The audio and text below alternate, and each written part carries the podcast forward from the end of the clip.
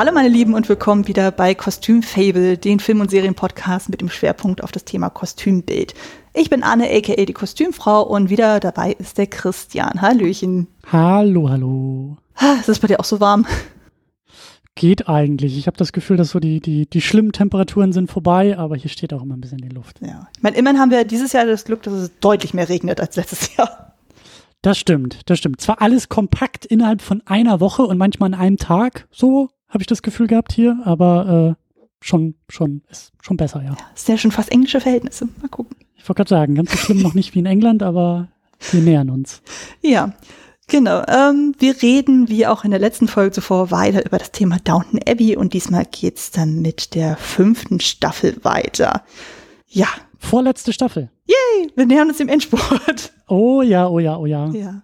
Die Werbetrommel rund um den Kinofilm ist auch schon heiß am Laufen. Ich sehe das in deinem Twitter-Account. Ich bin da mal sehr, du, du, du informierst mich da sehr gut. ich kriege das ja auch immer nur so sporadisch mit, weil Twitter ist ja momentan irgendwie so, dass es nicht unbedingt immer sofort das zeigt, was wirklich relevant wäre, sondern das, springt dann gerne mal hin und her. Aber das, äh, wenn ich da mal was entdecke, so zu Downton, dann denke ich mir so, yay, sehr schön. Und sei es dann nur irgendwelche mhm. Recap-Videos oder Sachen, zu irgendwelchen schönen Zitaten oder Bilder, Galerien oder sonst irgendwas. Also die sehen ja alle wieder fantastisch aus. Ja. Aber, ja, aber das ist ja dann jetzt nur noch knapp einen Monat. Dann ist ja auch schon direkt der Kinofilm. Ich freue mich schon sehr, sehr drauf. Stimmt, stimmt, stimmt, stimmt. Also sechste Staffel haben wir dann, also jetzt erstmal die fünfte besprechen, aber so, wir nähern uns ja auch der letzten Staffel und dann dann geht's ins Kino. Ja, Ach, ich freue mich schon, ich freue mich schon. Vor allem, das ist dann kurz nach meinem Geburtstag. Mua. Super. Bestes Geschenk ever. Ja, definitiv, definitiv. Genau. Ähm, dann starten wir doch mal direkt ins Eingemachte. Also, genau, wir reden heute über die fünfte Staffel von Downton Abbey. Die lief in Großbritannien 2014, in Deutschland 2015, also etwa ein halbes Jahr versetzt. Und wieder einmal waren es acht Folgen und ein Weihnachtsspecial. Die Kostümbildnerin war diesmal eine andere, nämlich Anna Mary Scott Robbins. Ich kannte die vorher nicht, aber die war jetzt sowohl für die fünfte als auch sechste Staffel Downton Abbey zuständig und sie ist auch die Kostümbildnerin des Kinofilms. Ah, okay. Also von daher dürfen wir sie im Auge behalten. Genau, vom Zeitfenster her, wo sind wir denn? Wir erinnern uns, die vierte Staffel endete im Sommer 1923 mit der Einführung bei Hof von Rose und wir springen jetzt zum Beginn der fünften Staffel zum ähm, Februar 1924, also etwa ein halbes Jahr. Und ähm, das geht dann bis zur achten Folge dann in den September 1924 rein, also etwa sieben Monate. Und dann gibt's noch mal so einen kleinen Sprung in den Dezember 1924. Also in, äh, in Summe sind es diesmal tatsächlich nur zehn Monate. Also im Vergleich zu den anderen Staffeln ist es ein relativ kurzes Zeitfenster. Stimmt, ja. Wenn man überlegt, dann so bei den anderen, da waren es teilweise bis zu fast drei Jahren wo dann gesprungen wurde. Das ist ja doch alles ja. diesmal deutlich dichter. Genau, dann wollen wir gar nicht so lange fackeln. Wir fassen mal wieder das zusammen, was so oben und unten so passiert ist und du darfst dann wieder den Anfang machen mit oben und der Familie Grantham, Crawley und Co. Genau, ich habe das äh, so wie letztes Mal ein bisschen nach Personen aufgeschlüsselt. Mhm. Also äh, ich, ich gehe da jetzt einfach mal so ein bisschen äh, durch, so die, die wichtigsten Personen. Also wir haben äh, Rose, die ähm, war das eigentlich zum Anfang? Das verschwimmt schon wieder alles in meinem Kopf. Also sie ist jetzt ja Teil der Crawley, der, der Grantham äh, Family geworden, äh, wohnt da in Downton Abbey. Mhm. Wir hatten ja, glaube ich, in der letzten Staffel am Ende da so ein bisschen in Schottland ihre Familie und die, ähm, äh, ihre Eltern, die halt, naja, Schwierigkeiten miteinander haben und Rose ist dann eben nach Downton Abbey gezogen und äh, sie äh, lebt sich da eigentlich so ein bisschen ein. Ich fand es auch sehr süß, wie äh, dieser eine Moment mit Robert, der dann schon, äh, der sie dann sehr schnell durchschaut hat mit ihren Mensch, Onkel Robert, äh, guck mal, hier gibt's irgendwie dies und das. Und er sagt immer nur, nein. Aber du weißt ja noch gar nicht, doch, ich weiß, was du willst. Ich sag nein. Also, ähm, Ach stimmt, die Story rund um das Radio, ne? Das war das Radio, genau. Der, der, der geübte Vater von drei Töchtern, der bei der vierten Ziehtochter schon sehr routiniert ist äh, äh, und genau weiß, wie es funktioniert so und ihre, ihre, ihre Taktik sehr gut durchschaut hat. Aber ähm, sie ist nicht nur da in Downton, um sich einzuleben, sondern sie hat auch das große Glück, äh, zum Ende der Staffel hin äh, jemanden kennenzulernen und sich zu verlieben und zu heiraten und äh, in eine jüdische Familie einzuheiraten. Äh, ihr, ihr Verlobter, ihr Ehemann Atticus, äh, wie hießen die noch mit Nachnamen? Hast du das parat? Oh Gott, ähm, da fragst du mich jetzt was.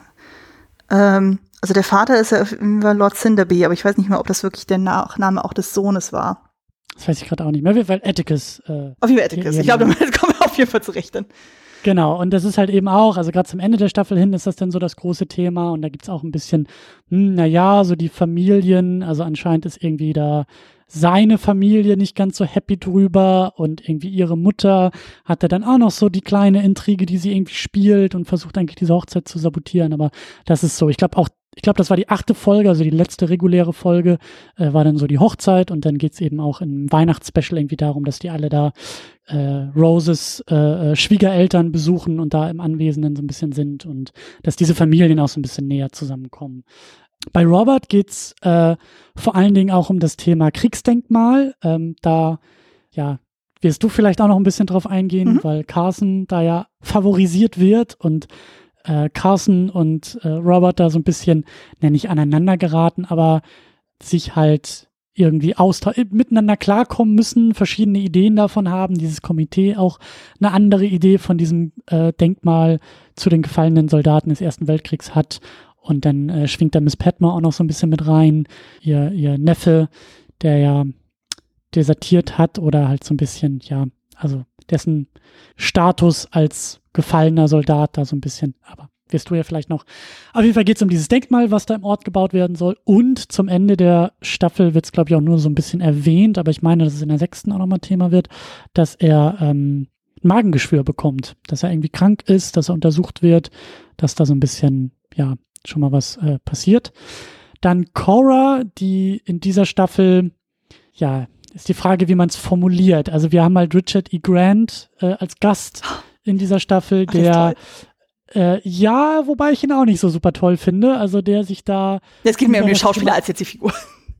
Schauspieler super Figur, zweifelhaft, der sich nämlich über das Thema Kunst, weil eben die äh, Granthams in Downton Abbey ein sehr ähm, großen Kunstschatz haben und da eben auch ein ganz bestimmtes Gemälde haben, das er, an dem er interessiert ist, mit dem er sich auseinandersetzen will und darüber ja, Kontakt auch zu Cora aufbaut und aus, glaube ich, der Perspektive von ihm da auch so eine gewisse Liebelei startet, die aber eigentlich gar nicht so sehr erwidert wird. Auf jeden Fall haben wir diese sehr ereignisreiche Situation, dass sich äh, Richard E. Grant äh, in ihr Schlafzimmer begibt und gegen ihren Willen da ist und dann auf einmal Robert auftaucht und dann auf einmal eine Rangelei zwischen den Männern entsteht und Cora ist dazwischen und das ähm, ähm, ja, schlägt sich halt auch auf die Ehe nieder und da gibt es halt auch ein bisschen äh, Stress so zum Anfang, Mitte der Staffel und da ist Cora eben auch sehr stark involviert ich glaube, Edith hat so den größten oder für mich mit wichtigsten Teil in der Staffel eine sehr interessante Geschichte. Endlich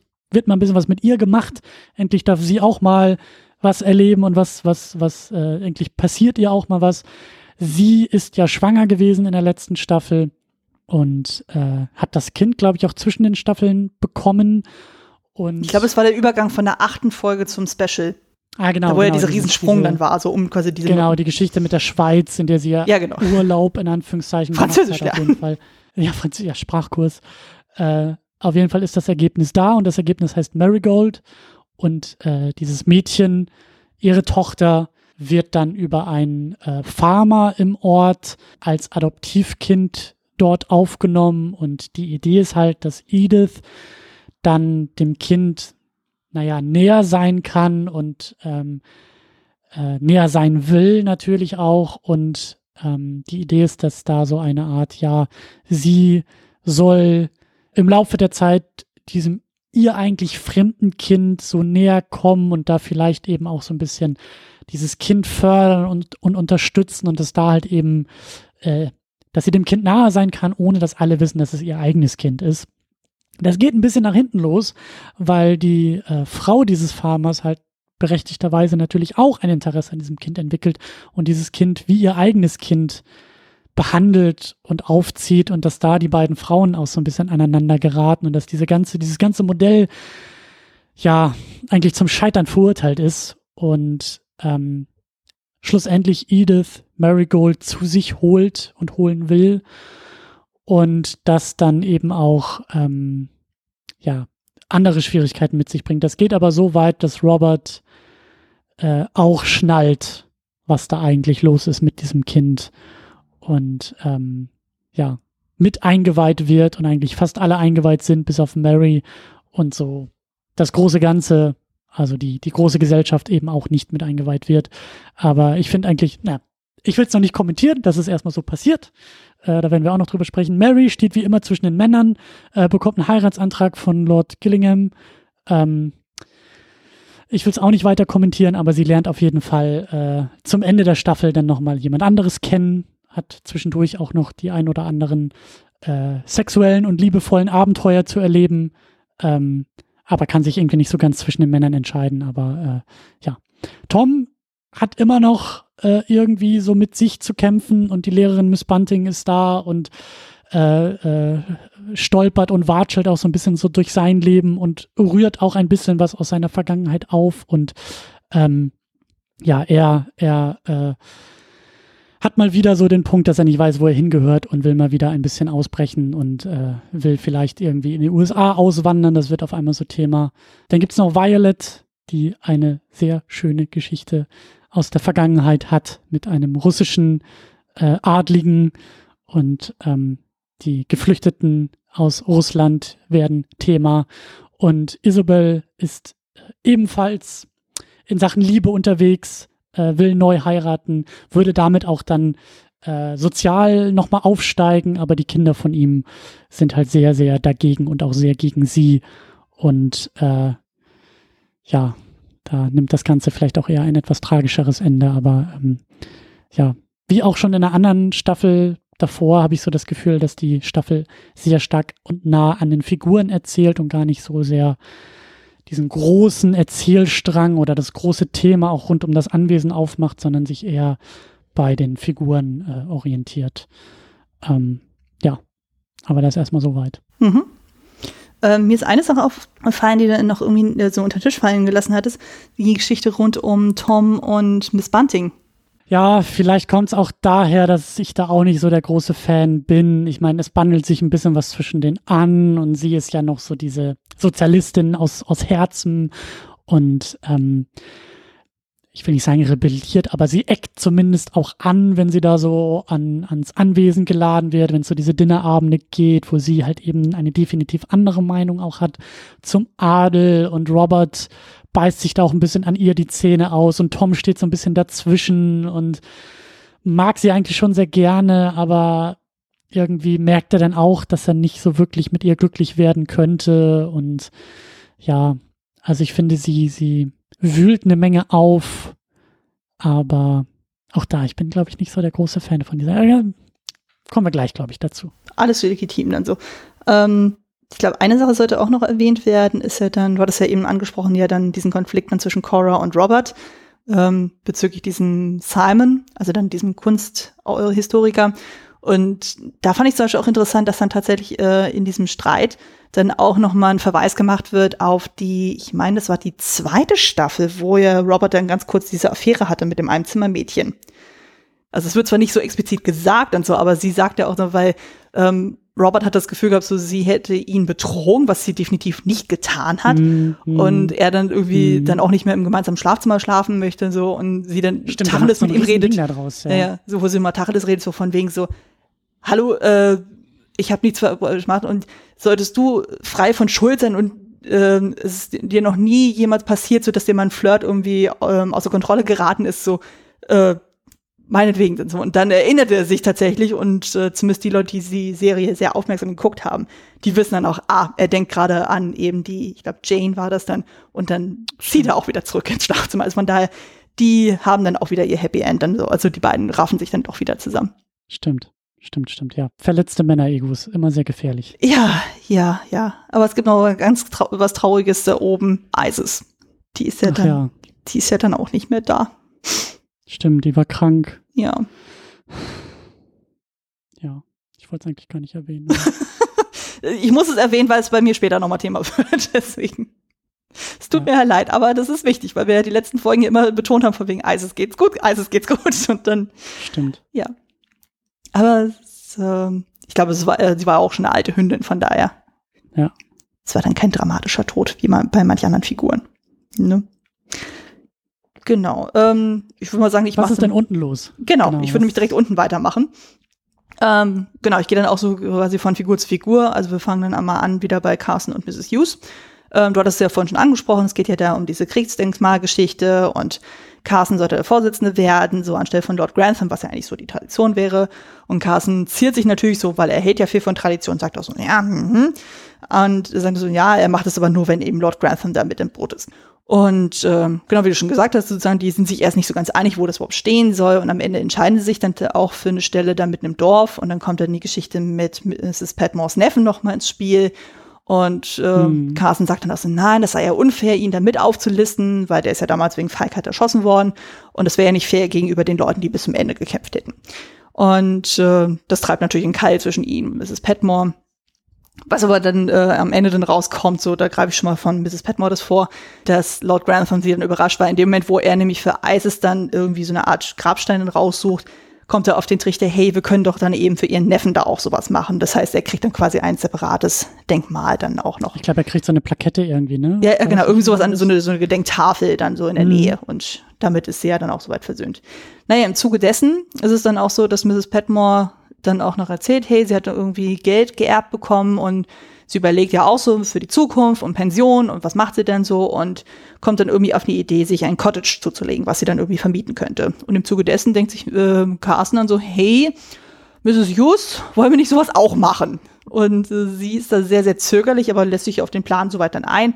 Und die gucken sich dann noch alles Mögliche dann an und dann wo Carson dann irgendwie eine Entscheidung treffen möchte, muss Mrs. Hughes dann gestehen, sie kann gar nicht investieren, weil sämtliche Ersparnisse von ihr gehen in ihre ähm, kranke Schwester, die irgendwie psychisch krank ist und die halt sehr pflegeintensiv ist und jeder Penny, den Mrs. Hughes erwirtschaftet hat, der geht für sie dann drauf. Carson ist dann halt ziemlich geknickt und so und ähm, es kommt aber dann an Weihnachten raus, dass er dann trotzdem ein Haus gekauft hat oder ein Cottage auf ihrer beiden Namen, weil er tatsächlich mhm die Intention hat, sie zu heiraten und dass sie gemeinsam eine Zukunft haben oder eine gemeinsame restliche Lebenszeit dann haben. Und erst ist dann Miss Hughes völlig überrascht dann so und dann sagt sie aber auch so, ja, äh, ja, natürlich heirate ich dich. ich dachte, du würdest mich nie fragen so. Und nach irgendwie jetzt fünf Staffeln kommen sie jetzt doch final zusammen. Was sich ja so in der vierten Staffel schon ein bisschen angebahnt hat, aber jetzt wird's wirklich final. Also die beiden werden tatsächlich ein Ehepaar. Aber die Hochzeit sehen wir ja noch nicht. Genau. Ähm, dann springen wir noch mal zu Anna und Bates. Die Vergewaltigungsgeschichte aus der letzten Staffel verfolgt uns ja immer noch. Man denkt sich dann so, ja, mit dem Tod von Mr. Green ist jetzt alles gut. Aber nein, die Polizei taucht doch nochmal wieder auf und befragt dann die Bates, weil Green vor seinem Tod Mitgliedern von Lord Williams Personal irgendwie gesagt hatte, von wegen, ja, er sei auf Downton irgendwie nicht gut behandelt worden, so und hätte sich mit Bates nicht verstanden. Sprich, da kommt so dieser Verdacht auf Mord dann irgendwie zutage anstelle eines Unfalls, wie er bisher behauptet wurde. Und zudem sei ja irgendwie noch ein, ein Zeuge aufgetaucht. Naja. Mm, dazwischen drin kommt ja noch so die Frage so, naja, war Bates doch irgendwie daran beteiligt oder nicht dann so und naja, dann gibt es ja noch diese Anekdote aufgrund dieser sexuellen Ausflüge von Mary äh, wird Anna dazu quasi äh, genötigt, dann Verhütungsmittel für sie zu kaufen und die dann zu verstecken, weil Mary kann sich das ja nicht erlauben. Und das Problem ist aber, Bates findet die Sachen und denkt sich dann so, oh, äh, sie will bewusst nicht von mir schwanger werden. Und dann kommt es halt zum Streit zwischen den beiden. Aber es stellt sich dann raus, dass ähm, im Laufe dieses Gesprächs, weil Bates denkt dann so, dass Anna das deswegen nicht möchte, weil sie denkt, dass er ein Mörder ist. Und dann sagt er so, ich habe ihn aber nicht umgebracht. Ich hatte es zwar vorgehabt und er wusste schon die ganze Zeit, dass es Mr. Green war, weil der ja beim letzten Besuch ja schon gewisse Andeutung gemacht hat und er dann eins zu eins zusammengezählt hat. Und dann sagt er so, ja, er hatte zwar irgendwie das Ticket geholt und so und wollte auch dahin fahren, aber dann hat er sich auch dagegen entschieden, weil es ist dann klar, er würde definitiv dafür gehängt werden und äh, das wollte er Anna nicht antun. Darum kommt es dann zur Versöhnung. Also es ist dann ziemlich klar, okay, ähm, er war es definitiv nicht. Und ja. Und es gibt ja dann noch dieses Detail, dass das Ticket das auch beweist, weil das Ticket nie eingelöst wurde. Ja, genau. Und das war ja das. Nicht, nicht ähm, abgestempelt oder so. Und deshalb wäre es eigentlich ein Beweismittel für seine Unschuld. Mhm. Und das wurde ja in der letzten Staffel vernichtet. Und deswegen ist das gerade so ein bisschen wenn es das noch gegeben hätte, hätte man das gut benutzen können. Ja. ja. ich weiß gar nicht mehr, ob wir das in der letzten Folge überhaupt angesprochen hatten. Also das war ja dann so, das war ja in diesem einen Mantel drin gewesen und Anna hatte den ja zum Gunsten der russischen Flüchtlinge ja dann Mrs. Hughes gegeben und sie hat dann dieses Ticket gefunden, hat das dann Mary dann gezeigt und so und dann kommt ja dieses äh, Gespräch Und nachdem aber Bates da äh, in der letzten Staffel bei dieser Briefaffäre dann mitgeholfen hat, also das dann quasi ähm, zu bereinigen, hat ja Mary dann gesagt, okay, ich lasse quasi diesen Beweis verschwinden, indem sie es verbrennt. Und das hätte jetzt eigentlich seine Unschuld bewiesen. Naja.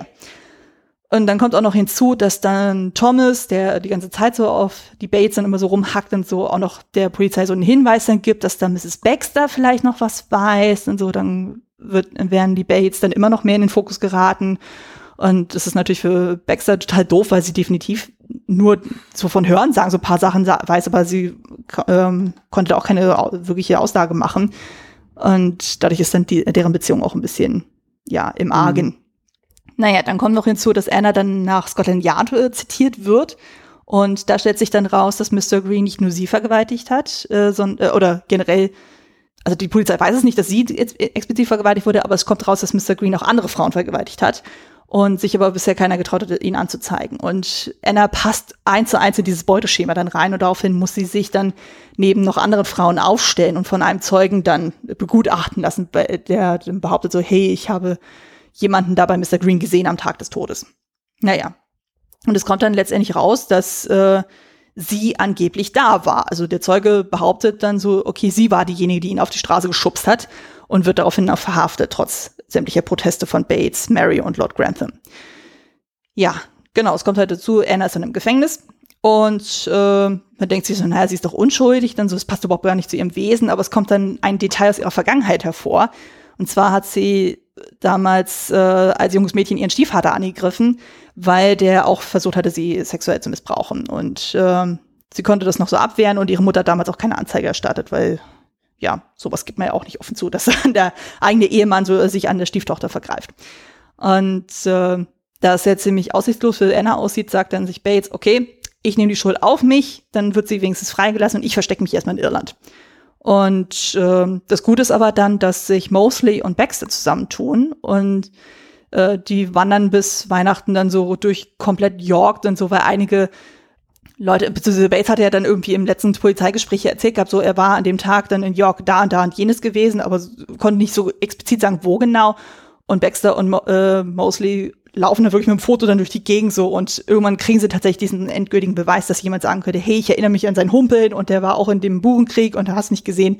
Und dadurch wird dann klar, okay, es sind beide definitiv von Schuld befreit, weil auch der Zeuge, der damals Anna identifiziert hat, dann auch sagt, ja, hm, ich bin mir jetzt doch nicht mehr so sicher und letztendlich sind dann beide frei von Schuld und Bates kommt dann an Weihnachten wieder und dann ist alles wieder happily ever after. Genau, dann ist nämlich auch dieses Kapitel endgültig abgeschlossen. Zum Glück. Hat uns ja lang genug begleitet. Ja, ich habe da auch noch ein paar Meinungen zu, aber. ja, da kommen wir später noch zu.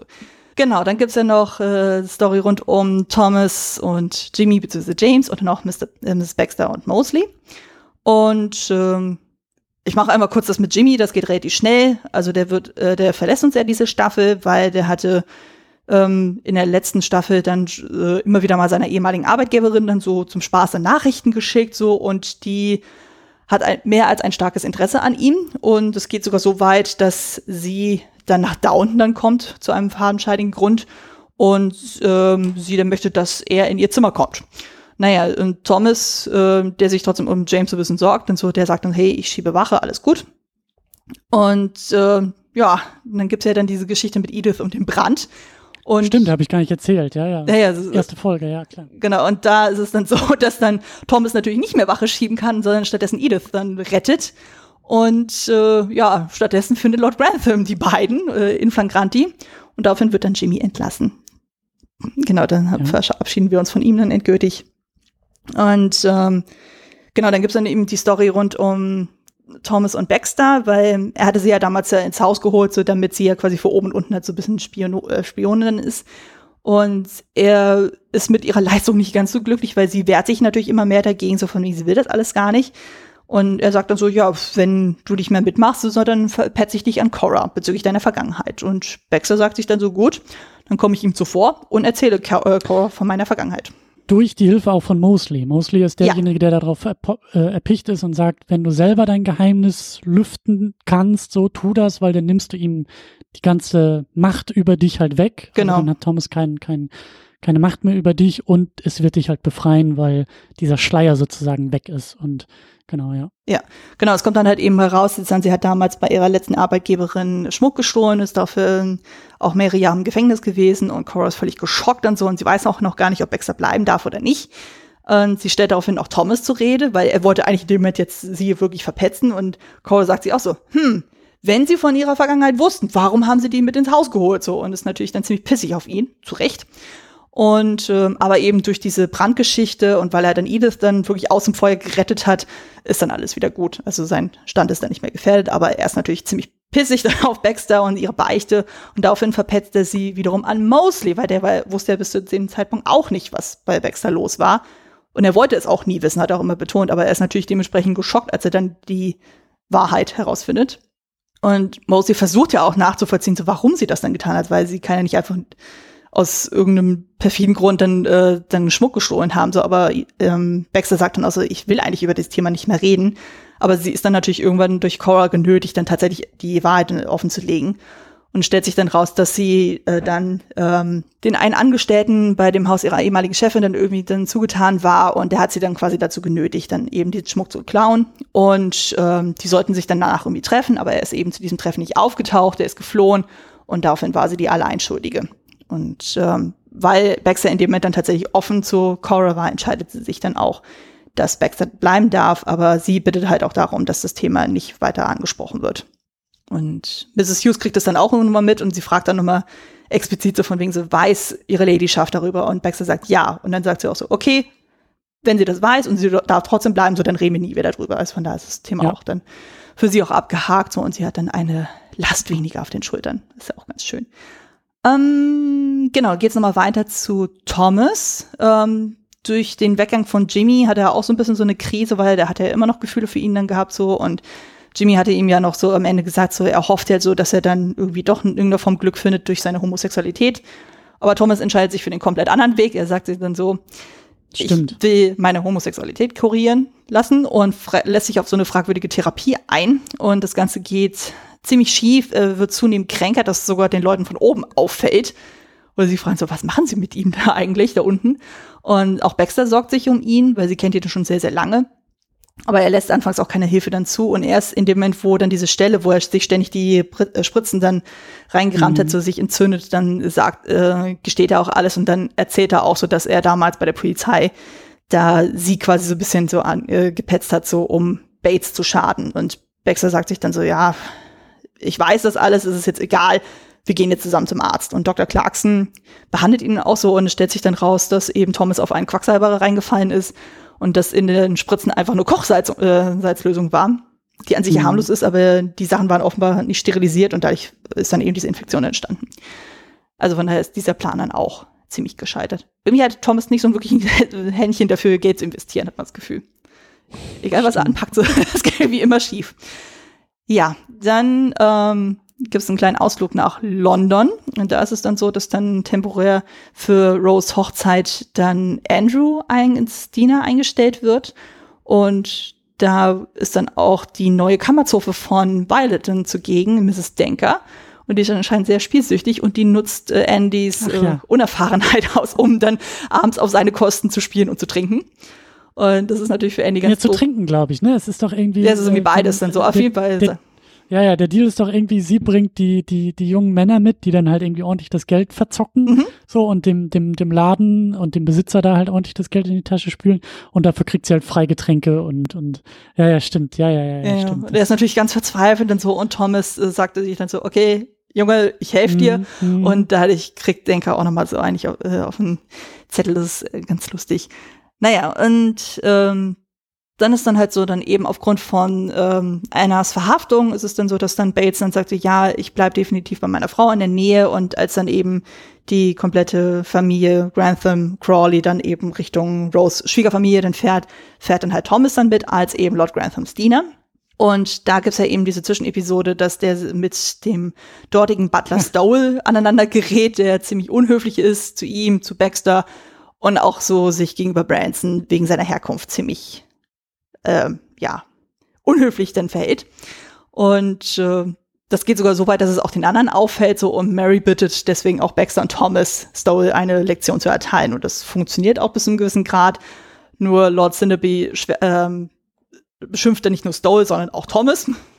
Weil und das war ein großer Fehler. Das war ein ziemlich großer Fehler. Also es ging dann quasi darum, dass dann Thomas und Baxter dann der Küche dann eine falsche Nachricht zugekommen ließen und daraufhin haben sie alle nur einfaches Essen bekommen so und ähm, Lord Cinnaby schimpft zum einen, äh, ist, ähm, beschimpft zu einem dann Stone, weil er sagt, hey, warum haben sie die Nachricht nicht kontrolliert? So und Thomas halt, weil er eben das Zeug hochgegeben äh, gebracht hat.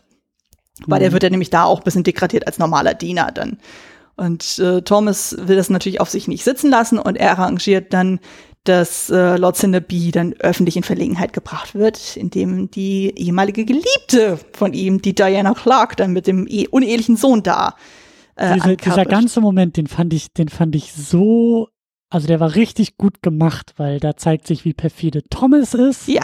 Das, weil er, er sitzt ja, er holt sich die Information ja über den über den Butler des Hauses. Genau. Er schleimt sich an ihn so ran und dann füllt er ihn so ein bisschen ab und dann, also auch wirklich, also auch richtig gut gemacht, geschrieben und gespielt, wie er dann auch so sich halt diesen Zugang verschafft, wie er ihn da so einlullt und der Typ sagt dann ja auch irgendwie so von wegen, ach, äh, ich könnte Ihnen Geschichten erzählen. Und er sagt, ja, erzählen Sie mir doch ruhig. Und ich bin ja ein, ne, ich bin ja, ich schweige wie ein Grab und bei mir ist ja alles und so. Und wirklich, wirklich, wirklich gut, ja. Ja. Naja, äh, vor allem auch äh, unglaublich gut, so wie schnell dann Rose und Mary darauf reagieren, so und das genau. Ganze dann irgendwie äh, elegant umschiffen, so und äh, auch Lord Grantham kriegt das ja auch so halb mit und spielt dann auch noch irgendwie mit und ja, also da wird dann auch ja. klar, dann so Lord Cinderby, der auch eher so sehr kaltschnäuzig dann irgendwie wirkt, der hat dann auch so seine Flecken auf seiner weißen Weste und dann und hat dann auf einmal sehr schnell seine neue Schwiegertochter ins Herz geschlossen, ja. als diese ihm nämlich da wirklich den, den Hintern rettet. Definitiv. Naja, und äh, das Ganze führt dann halt dazu, dass dann äh, die ganze Information ja eben nur über Stowell gelaufen sein kann, äh, sagt sich dann Rose, hey, Butler, ich verpetz dich nicht bei meinem, Fa äh, bei meinem Schwiegervater, aber du musst in Zukunft netter zu Branson sein. Also zu Tom, äh, Tom dann. Und das macht er dann auch. Und von daher ist da der Part dann auch soweit dann geglückt. Naja, in Downton zurück, also nachdem sie von der Schwiegerfamilie wieder zurückgekommen sind, dann stellt sich ja eben raus, dass Bates ja verschwunden ist, weil er angeblich ja den äh, Mord an Mr. Green dann gestanden hat. Und da ist es dann halt so, dass ja dann Thomas sowohl als Unterbutler als auch eben Diener unterwegs ist und aufgrund des Personalmangels schlägt er eben Andy vor, der damals bei Lo in London damit geholfen hat, so als neuen Diener vor und Carson stimmt ihr zu und daraufhin haben wir jetzt Andy als neuen Diener damit im Haus. Und ja, genau, eben mit Baxter und Mosley dann so, das, was ich schon erzählt hatte, so eben die Surenbeweise für Bates dann Unschuld. Und da sind die halt am Ende dann nochmal richtig, richtig wichtig und super. Genau, und dann nur noch so zwei kleine Sachen. Dann einmal rund um Daisy, die ja dann versucht, irgendwie sich weiterzubilden, im Leben weiterzukommen, weil es wird ja auch ganz viel über dieses Thema, ja, was ist denn nach Downton so, was ist mit der mhm. Pension? Mhm. Und gerade bei ihr ist ja auch noch das Thema, was ist, wenn sie irgendwann mal den Hof ihres Schwiegervaters dann übernimmt, so, dann muss sie doch in der Lage sein, die Buchhaltung zu führen und. Daisy hat viele, viele Möglichkeiten, ja. ja. Die ist gut in der Küche, die, die, was sie kann, macht sie gut und macht sie gerne, aber sie könnte auch noch mehr. Genau, und daraufhin bestellt sie sich dann mathematische Bücher, hat anfangs Schwierigkeiten, aber Mrs. Petmore will sie auch irgendwie unterstützen sehr zu Mr. Carsons Missfallen, so, aber letztendlich kommt es dazu, dass eben besagte Mrs. Bunting von Tom, äh, die mhm. Bekanntschaft und so, da mit ins Haus geholt wird, so, um Daisy ein bisschen bei dem Lernen zu unterstützen. Und stellt sich dann raus, dass Daisy doch gar nicht so untalentiert ist, so sie einfach nur, dadurch, dass sie damals früh von der Schule rausgeholt wurde, einfach nicht die Chance hatte, sich großartig weiterzubilden. Und mhm. ja, eben aber aufgrund dieser Zwistigkeiten, die da oben stattfanden, ähm, verlässt Miss Bunting ja eben die Stadt und Daisy muss ja dann wieder auf sich allein dann gestellt sein. Genau, dann eben die Sache mit dem Denkmal, das hatten wir ja schon soweit besprochen. Und als dann die Familie dann in London ist, dann gibt es ja nochmal die Überlegung, ob Daisy dann ähm, einen Job in London annimmt, um einfach dann, weil sie ja dann auch von diesen ganzen Galerien und Cafés und so angetan ist und Mrs. Beck, äh, Petmore dann auch so, hm, ich will aber nicht, dass du gehst und so, aber sie sagt das erst in dem Moment, wo sie völlig verzweifelt ist. Und äh, irgendwann kommt sie an den Punkt, wo sie, also dann, als dann diese Gedenkstätten-Enthüllung dann stattgefunden hat, sagt sie ja dann auch irgendwie so, ja, Daisy, ich akzeptiere es, dass du weggehen willst. Und Daisy sagt dann auch so, nee, ich will noch nicht weggehen, so, ich will erstmal meine Prüfungen ablegen. Also von daher ähm, wird dann diese quasi Mutter-Tochter-Beziehung noch nicht gekittet. ist dann auch ganz mhm. schön. Aber man sieht auf jeden Fall, Daisy will quasi nicht auf ewig immer dieser Küche bleiben, sondern sie will auch noch mehr aus ihrem Leben machen. Und Genau, und dann gibt's dann halt noch so diese Mini-Anekdote rund um Spread und Mrs. Denker, also die beiden Angestellten in äh, Violets Haus. Und genau, Mrs. Denker ist eben die neue Kammerzofe, nachdem er die alte gekündigt hat. Und Spread, ihr Butler, ist von ihr nicht so begeistert, weil die ist nicht so manipulierbar wie die Vorgängerin. Und dafür sind die wirklich so wie Feuer und Wasser so ständig so am Kabbeln. Mhm. Und dann gibt's halt dann die Anekdote mit dieser Hühnerbrühe. Und ja, also das ist eher so, so, so Zeitplot, der ist eigentlich für die Haupthandlung nicht so wichtig, aber ich will es zumindest kurz erwähnt haben. Genau. Ja. Dann können wir eigentlich schon direkt zum Gesamteindruck mal rüberschwappen. Was ist so dein Gefühl von dieser Staffel an sich? Also erstmal, dass auch da, wie in der Staffel davor, wie gesagt, alles so ein bisschen eher momenthaft ist und ähm, sehr nah an den Figuren erzählt wird und eben diese großen Erzählbögen wie in den ersten drei Staffeln ähm, auch hier so ein bisschen fehlen, oder zumindest war das halt so mein Eindruck. Was okay ist, was halt definitiv anders ist, aber also das ist mir erstmal aufgefallen. Ich fand das sehr spannend, diese, dieser kleinere Handlungsstrang mit dem Thema Verhütung, was du ja auch schon so angedeutet hast. Also mhm. Also wie Mary überhaupt mit Anna erstmal darüber kommuniziert und bis Anna dann auch erstmal so versteht, was sie eigentlich meint. Und dann gibt es ja irgendwie so ein Buch, was die beiden irgendwie austauschen und dann achtet Anna ja auch da, also wie Anna denn dieses Verhütungsmittel kauft, äh, da in dieser Apotheke und so und wie sie dann auch gemustert wird und also wie da so die, wie die Gesellschaft auf das Thema auch reagiert. Das mhm. fand ich da halt sehr interessant äh, eingefangen. Ähm, ja, was das Thema so mit dieser ganzen ähm, Vergewaltigung rund um Anna angeht, da werfe ich immer noch meine Arme in die Luft und sage, das ist alles, das gefällt mir alles immer noch nicht. Also es ist so ein Motto, nope, ich bin raus. Ja, wirklich. Ja. Also das geht so, es gibt so ein GIF von, von Seinfeld, der irgendwie im Theater sitzt und so die Hände wirklich in die Luft wirft und sagt, nope, und aufsteht aus den Reihen und das Gebäude verlässt. So, mhm. so ungefähr geht mir das, weil ja. Es ist viel zu sehr auf Bates fokussiert. Irgendwie Annas Perspektive wird überhaupt nicht klar.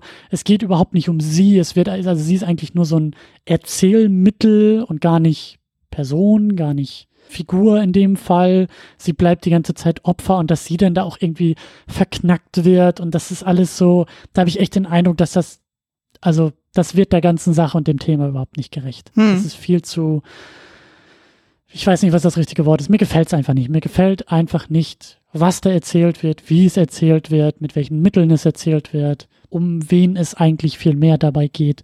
Hat mir alles nicht gut gefallen. Hm. Ja, sehe ich. Aber wie du so schön gesagt hast, jetzt sind wir auch endlich damit durch. Ja, ja, zum Glück. Also in der nächsten Staffel haben wir zum Glück andere Themen rund um die. Also es muss sich ja nicht alles nur um diese Vergewaltigungsgeschichte drehen. Ich glaube, unsere Meinung war in der letzten Folge schon mehr als deutlich genug zu dem Thema, dass es ja. nicht unnötig aufgekocht werden ähm, muss, dann so. Ja.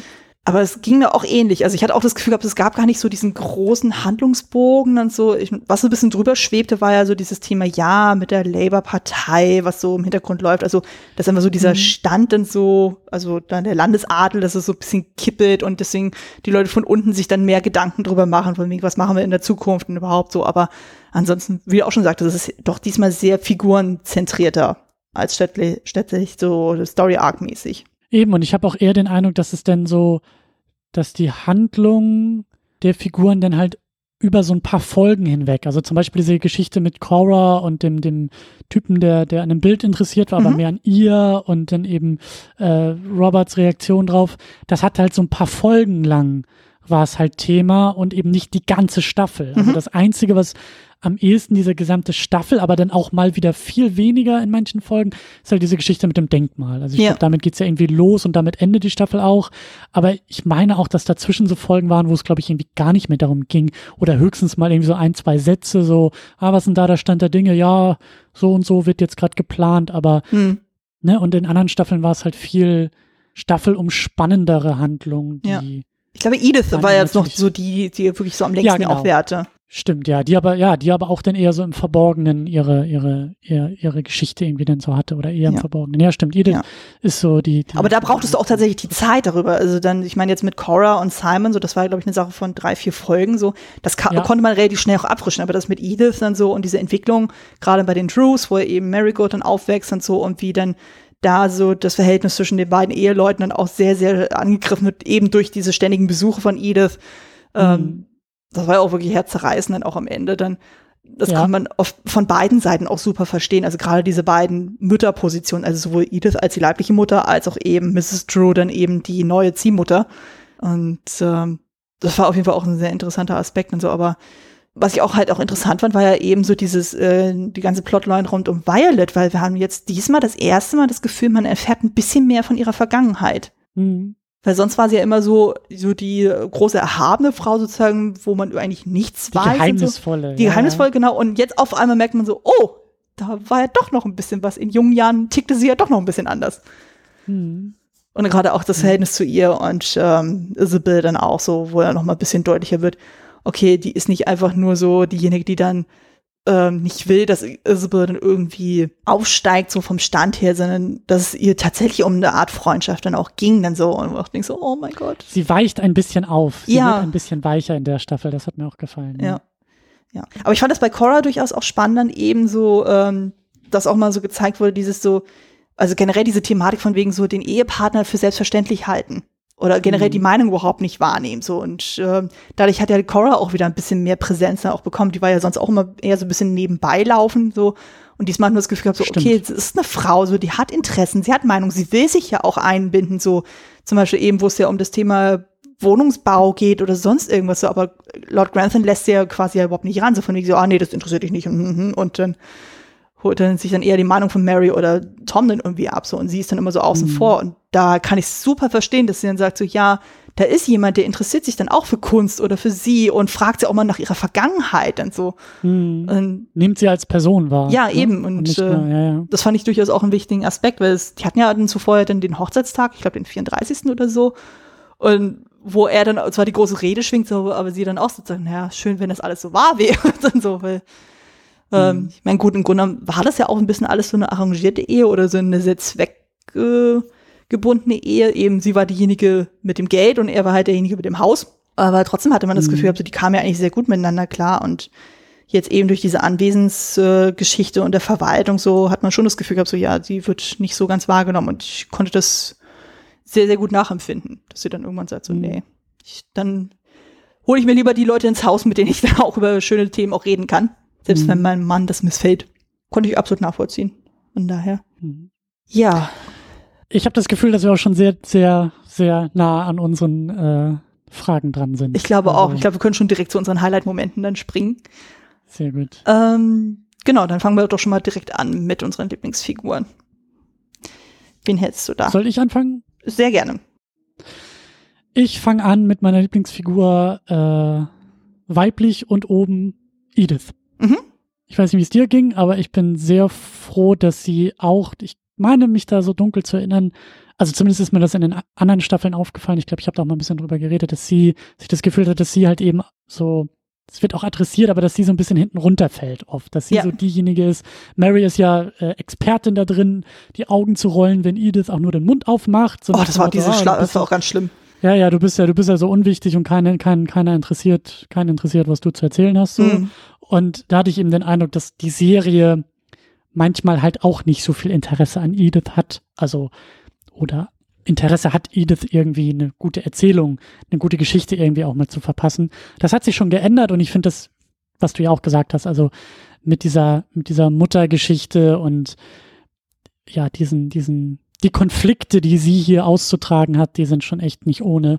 Und ähm, das, das hat mir, das hat mir, also auch die Erzählung, das hat mir echt gut gefallen. Also die Tante weiß es ja und Violet erfährt es dann ja auch im Laufe der Staffel und Cora wird auch irgendwie eingeweiht und so, sie kämpft halt um ihre Tochter und um, kann man sagen, ja, um irgendwie auch das Ansehen und aus ihrer Position heraus entstehen Konflikte und das hat mir alles sehr gut gefallen. Das hat mir wirklich gut gefallen, dass sie endlich jetzt auch mal äh, so eine aktivere Geschichte irgendwie bekommt und sich nicht nur irgendwie Sorgen macht, wen sie heiraten soll. Und ja, hm. also deshalb hat mir, hat mir Edith insgesamt einfach sehr, sehr gut gefallen. Mhm.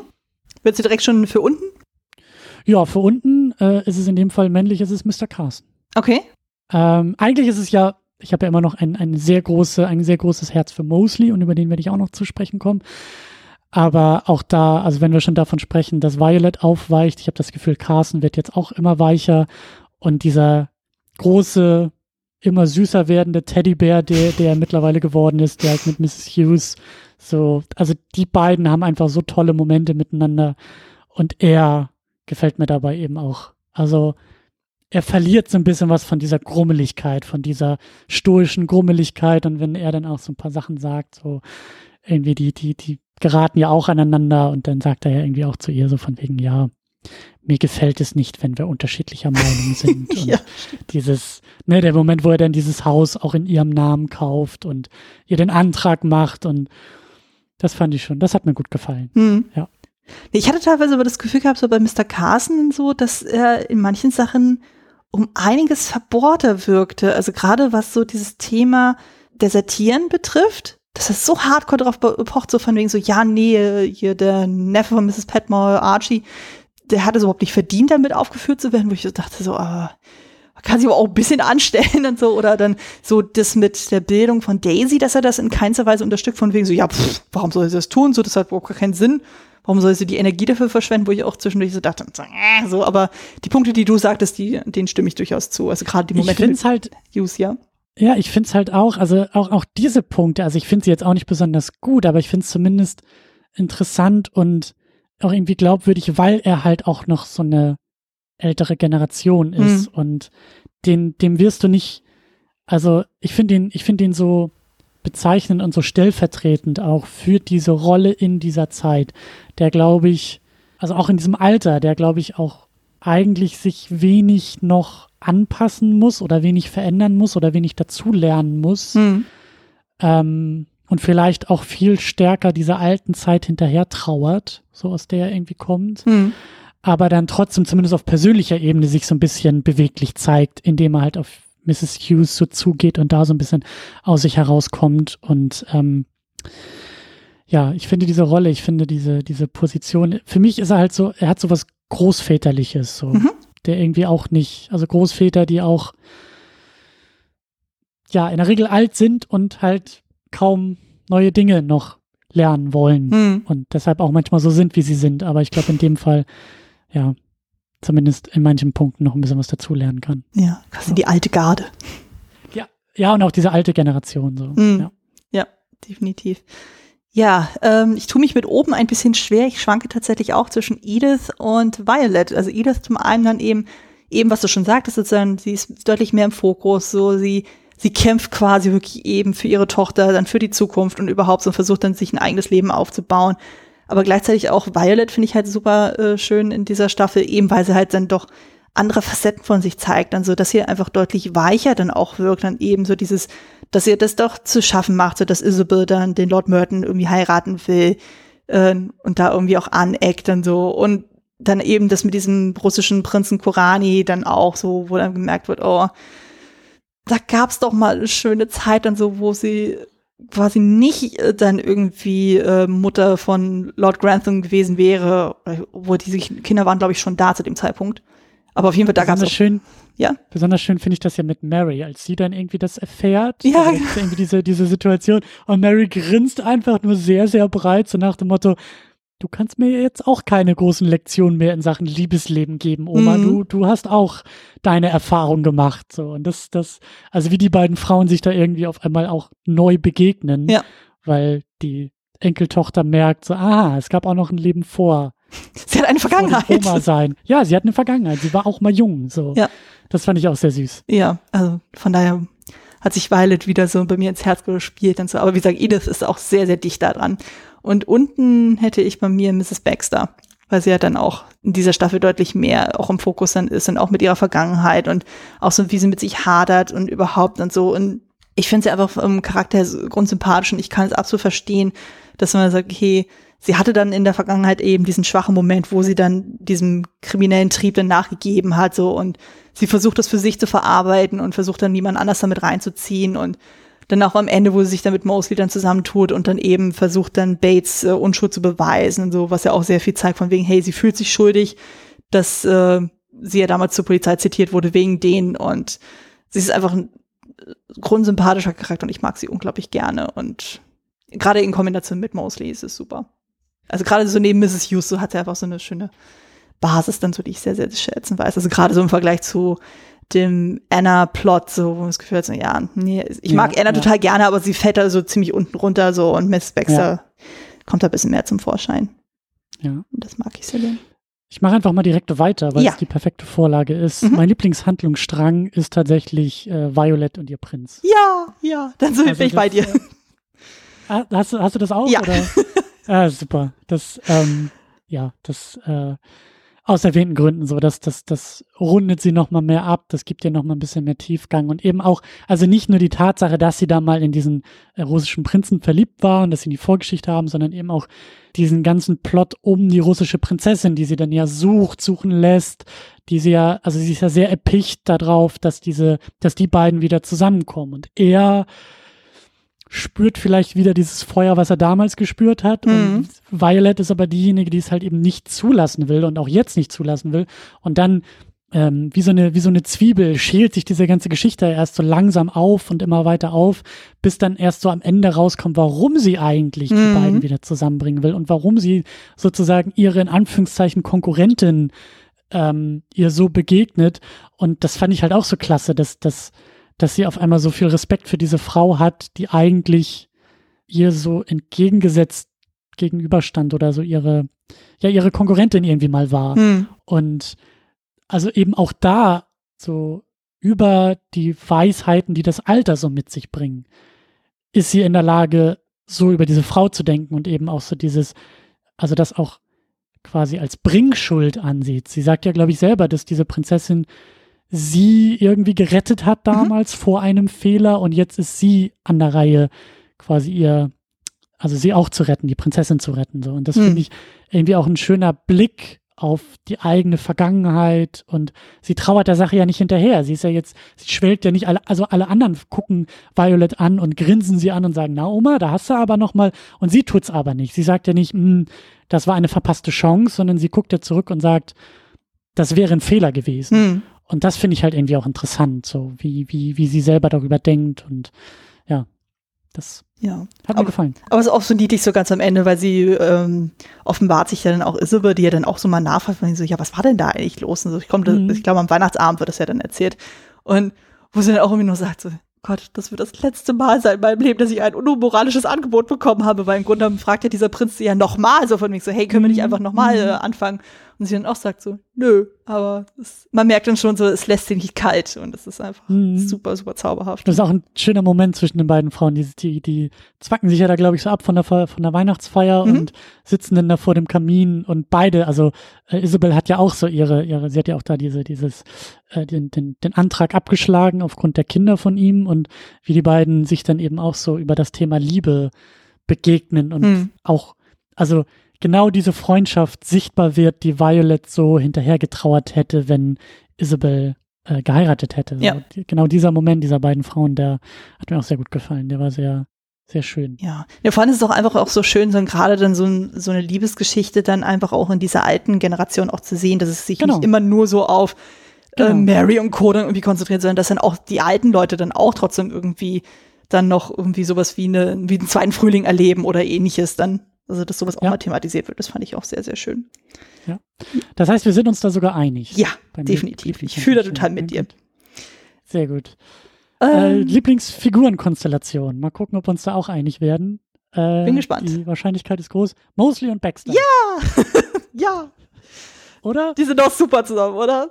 Also die stechen doch alles hervor und so. Also gerade so die Gespräche, die sie miteinander führen und wie dann Mosley eher so ins Gewissen redet, von wegen eben, was du ja schon meintest mit dieser Beichte gegenüber Cora und ähm, wo aber auch Baxter auch ihn immer wieder unterstützt und so, von wegen so, naja, weil er sich immer so als der Verlierer immer ständig sieht Mhm. oder als Versager so und der sagt so, nein, das ist überhaupt nicht und äh, das ist einfach super. Ich finde das, ich finde das auch so schön, wie die beiden sich halt, sie mögen sich, sie mögen sich wahrscheinlich auch mehr Hm. Und wie die beiden sich halt auch so gegenseitig aufbauen. Ja. Also sie sehen halt, von außen werden beide vielleicht als so, ja, du sagst es mostly als Verlierer, aber so als, als weniger gesehen und die beiden sehen sich aber als mehr. Also Baxter sieht in Mosley mehr ähm, und halt, also beide haben vielleicht auch so gewisse Minderwertigkeitskomplexe irgendwie, die sie so haben, Hm. aber halt im Miteinander weichen diese Komplexe halt auf und das finde ich halt auch so schön. Ja, sie fangen sich gegenseitig auf quasi. ja nicht nur auffangen, sondern sie, sie bauen sich auf. Also sie Mhm. machen sich größer gegenseitig. Mosley redet Baxter ja positiv zu und sagt, du bist nicht nur dieses Geheimnis, sondern du bist mehr als das. Ja. Und Baxter redet Mosley zu und sagt, Mosley, du, du bist halt mehr als äh, dieser, dieser Diener, du bist mehr als ein, ein Verlierertyp. Und das finde ich auch so schön, dass die beiden sich so, so gegenseitig bestärken. Und dann fand ich das auch toll, wie sie, wie die, wie die beiden auch Bates helfen. Also ja. Mosley, der da irgendwie so zurückgibt aus der letzten Staffel oder vorletzten, als, ähm, ich glaube, letzte war es, als Bates doch diesen wunderbaren Trick mit dem geliehenen Geld Ja. ausspielt. Und jetzt revanchiert sich Mosley, der sagt, ah, er wollte irgendwie da in das Haus, ich glaube, er wollte irgendwie nur, weiß ich gar nicht, irgendwie, irgendeinen so einen fadenscheinigen Grund hatte er. Er wollte da, Hm. glaube ich, irgendwie Blumen gießen oder sowas, weil beide ja irgendwie weg sind. Äh, Bates ist irgendwie geflohen und Anna ist im Gefängnis und deshalb ähm, will er da ins Haus und er sucht halt ja einfach nur ein Bild von Bates. Hm. Das ist ja der eigentliche Grund, um halt dann in York rumzufragen, ob jemand diesen Mann gesehen hat. Ja. Und das fand ich halt auch sehr schön, dass, dass Mosley da auch so ein bisschen so ein bisschen clever unterwegs ist und wie die beiden dann eben sehr mühsam so nach und nach das abarbeiten und da auch so ein Team bilden. Also schön, die beiden, schön. Ja, vor allem sie sind halt auch gerade zum Weihnachtsspecial dann auch noch so quasi die Helden des Tages dann. Eben, Genau, weil sie halt genau. dann irgendwie den äh, einschlägigen Beweis dann auch finden, so dass dann äh, Bates eben dann aus der Flucht äh, zurückkommen kann, so und Anna halt endgültig äh, nicht mehr ins Gefängnis muss. Das ist einfach schön. Sonst sind es immer so die anderen Figuren gewesen, die dann irgendwie den Tag gerettet Ja. haben und diesmal sind es jetzt die eher unscheinbaren Figuren. Das finde ich toll. Ja. Ja. Ha, dann machen wir wieder eine, bei einer meiner Lieblingskategorien weiter, dem Lieblingskostüm. Was hast du da? Ähm, ich weiß nicht, ob du dich dran erinnerst von Cora, das orange-grüne Ensemble, als sie mit Simon in der Galerie ist. Oha. Also sie trägt ja so ein, ein grünes Kleid dann so, man sieht es aber nur so von vorne, so weil sie ja dann darüber so einen orangefarbenen Mantel dann trägt und dazu so einen sehr dunklen Hut dann so. Und ich finde es einfach so schön, weil zum einen dann so gerade in dieser sehr grün-braun National Kunstgalerie dann so hebt sie sich ja extrem hervor, dann so, du hast ja dann diese Komplementärfarben und einfach sie auch mal mehr in so äh, schönen Farben dann auch zu sehen, das ist einfach großartig. Also generell die ganze Staffel, alle mit ihren Hüten und Mänteln, das sieht großartig aus, aber das fiel mir dann so extremst auf, wo ich dachte, oh, schön. Also einfach mal sie in, einem, in einer anderen Farbe auch dann zu sehen, weil sonst hat man das Gefühl, sie ist mal eher so ein bisschen gedeckter und diesmal so mit diesem Orange gezielt. Ist auch jetzt nicht persönlich meine Lieblingsfarbe, aber da passte das unglaublich gut. Und das Gefühl, so, okay, sie, äh, sie bekommt tatsächlich selber mal Farbe. Überrascht mich ein bisschen, die Auswahl. Okay. Was hättest du denn erwartet? Ich dachte, dass wir da ähnlich äh, unterwegs sind. Bei mir ist es das Hochzeitskleid oder dieses Empfangskleid, äh, was Rose anhat. Dieses äh, weiße, was sie da, glaube ich, irgendwie auf dem Standesamt äh, trägt. Da hätte ich Ja. ja eher gedacht, dass sie da, oder, also, Ich mag das auch, aber ähm, im Vergleich zu den anderen Hochzeitskleidern, die wir schon mal in dieser Staffel besprochen haben, finde ich ja das von Edith immer noch am schönsten, was sie damals Mhm. getragen hat, wo sie ja dann eigentlich den Strellan heiraten sollte und er sie ja am Altar hat stehen lassen. Das ist ja Okay. noch mein persönliches Favorite Hochzeitskleid. Von daher.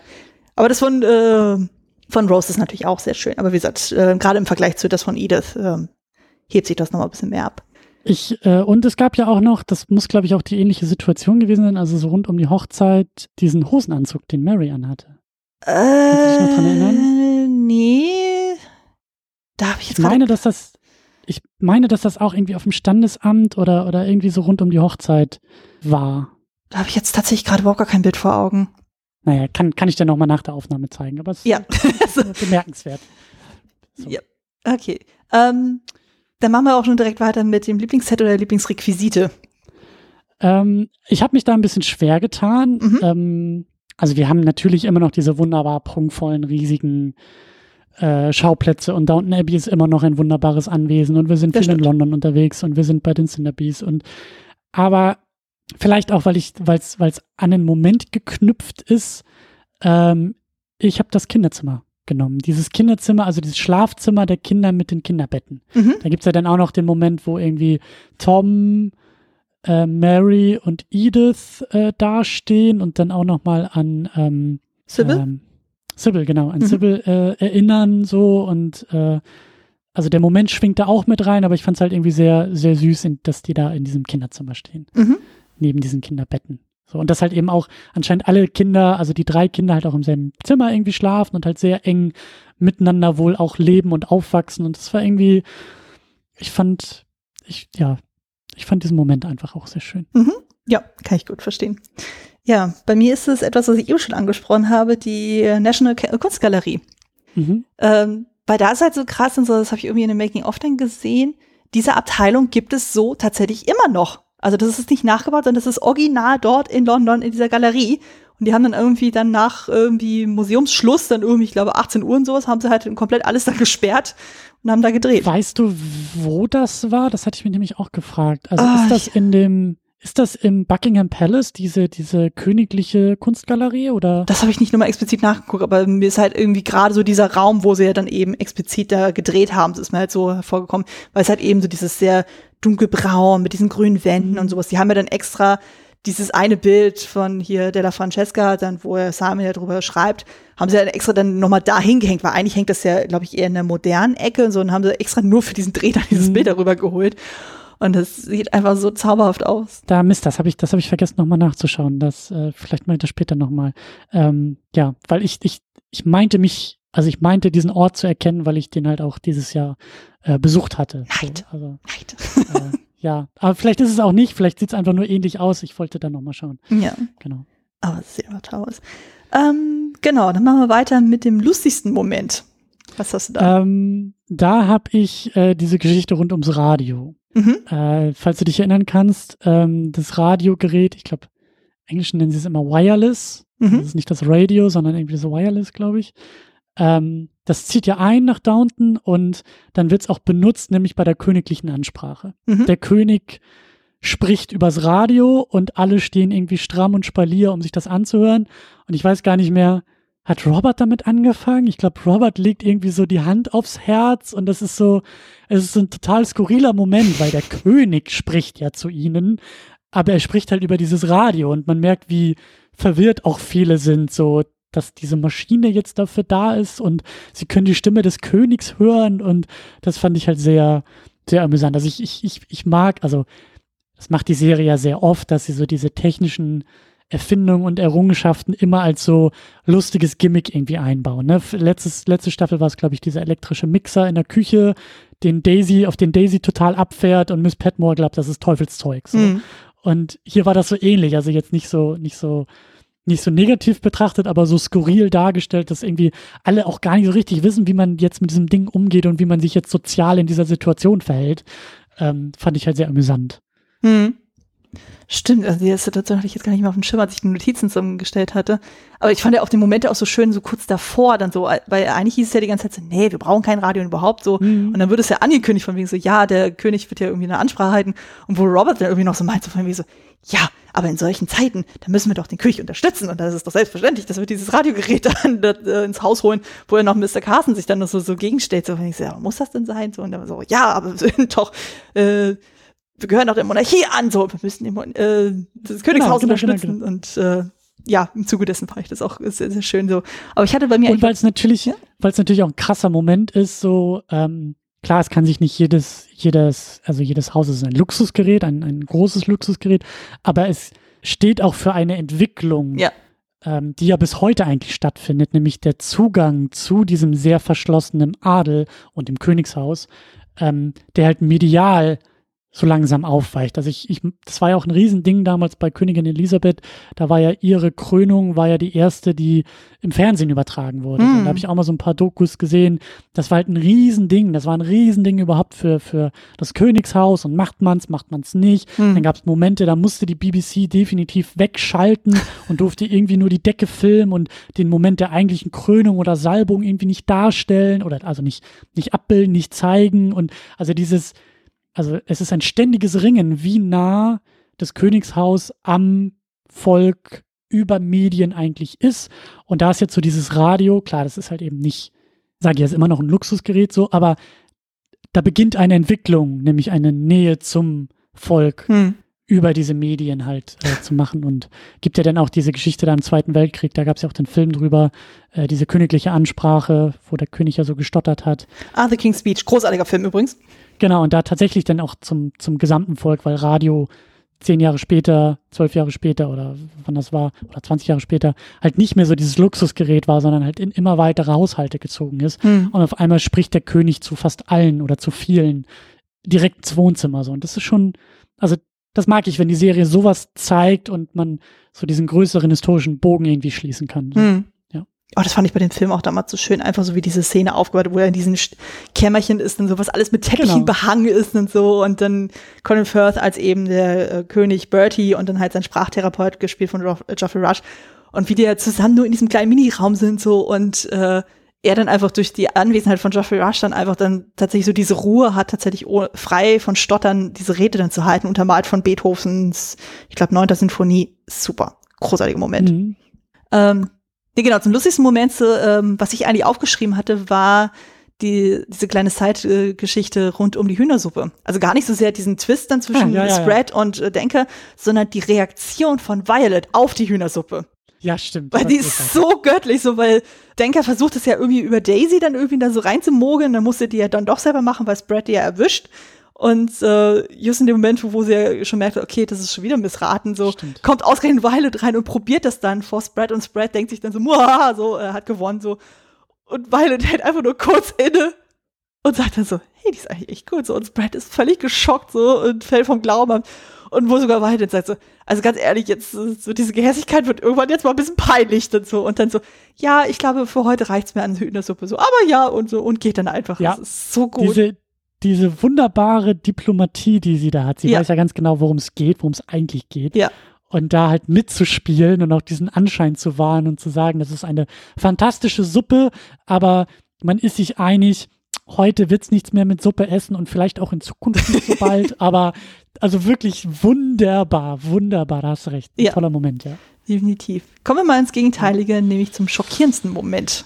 Ja, ich glaube, vielleicht sind wir uns da auch einig. Bei mir ist es so Annas Verhaftung und dass da alles wieder so aufgerollt wird und wie schon erwähnt, diese ganze Problematik, die ich auch, die wir beide ja so mit dieser Auseinandersetzung, mit dieser Geschichte haben. Also schockierend halt auch im Sinne von, ach nee, ach nee, das will ich eigentlich gar nicht sehen. Ja. Und, ja. Nee, das habe ich tatsächlich gar nicht aufgeschrieben. Also ich hatte es zwar auch überlegt gehabt, aber dann dachte ich so, ah, nee, nee, eigentlich fand ich das gar nicht so abwegig. Also das war jetzt für mich nicht so dieses so, oh mein Gott, was passiert hier gerade? Moment, mhm. aber man das Gefühl hat, so, es baut ja eigentlich schon so ein bisschen darauf auf. Also, nee, ich habe tatsächlich ähm, die versuchte Sabotage von Rose Hochzeit. Oh. Von der Mutter. Also das ist ja in dem Krass. Fall ja eine Lady Susan. Und ja. äh, wo man sich auch fragt, so, okay, wie weit geht Mutterliebe? Also in dem Fall dann so, weil man denkt sich ja mhm. erst dann so, das ist Lord Cinderby gewesen, also quasi Rose mhm. potenzieller Schwiegervater, der das Ganze sabotieren will, weil äh, Rose ja keine Jüdin ist und überhaupt so und ist alles blöd und so. Und dann stellt sich raus, nee, das ist eigentlich nur Susan, die dann irgendwie, weil sie ja jetzt Entscheidungen lebt und so und irgendwie sowieso alles total kacke ist in ihrer noch mhm. Ehe oder nicht mehr Ehe und das dann so ein bisschen an Rose Hochzeit irgendwie auslässt, wo ich auch so denke, so, was stimmt mit dir nicht, Frau? Also das ist ganz, ganz mhm. heftig. Also das fand ich eher schockierend. Und sie auch so ein bisschen so vom Glauben abfällt. Und es kommt ja dann auch irgendwie raus durch äh, dann Rose Vater, so der ja dann eben seine Frau, Ex-Frau dann zur Rede stellt. Und da denkst du dir auch so, boah, da muss mhm. einiges schiefgegangen sein, dass sie dann so weit geht, das Glück ihrer eigenen Tochter dann irgendwie zu kitten, nur weil sie mhm. selber Probleme hat. Mhm. Ja, stimmt, das war auch, ja. ja. Also das fand ich dann eigentlich wesentlich heftiger. Ist ja zum Glück ja alles gut ausgegangen, so, aber in dem Moment denkt man sich auch so, boah, gut, Frau, mhm. dass du da äh, irgendwie da aus dem ganzen Dunstkreis raus bist. Ich bin sehr gespannt, was du beim schönsten, äh, schrägstrich emotionalsten Moment hast. Ich kann es mir schon fast denken, aber ähm, ähm, mein Pick in ja. dem Fall, also beim, beim schönsten, äh, vielleicht ein bisschen überraschend, äh, Thomas kümmert sich um diesen neuen Footman.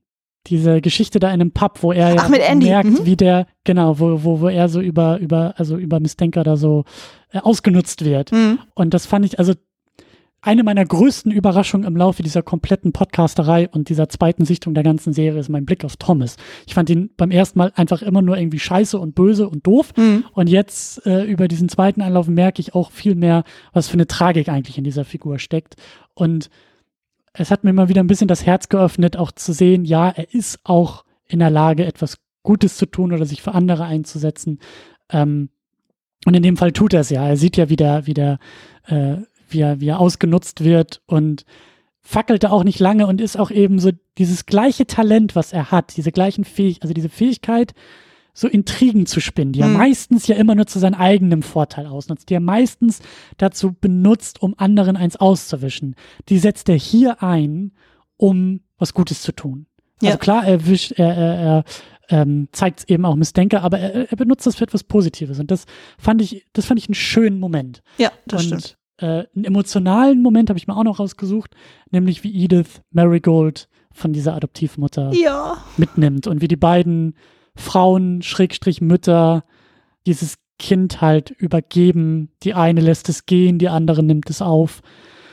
Das fand ich schon echt krass. Das war sehr, sehr intensiv. Ja, definitiv. Also ähm, beim emotionalsten Moment gebe ich da auf jeden Fall mit, also Marigolds Abschied bei den Drews und so und vor allem, wo dann eben Mrs. Drew, der Marigold, noch so ihr Pl Lieblingsplüschtier noch mitgibt so und denkst, oh mein Gott, das war so ja, traurig. Ja. Ist, ähm, aber ganz äh, traurig fand ich ja auch dann eben Isis letzter Lebensabend.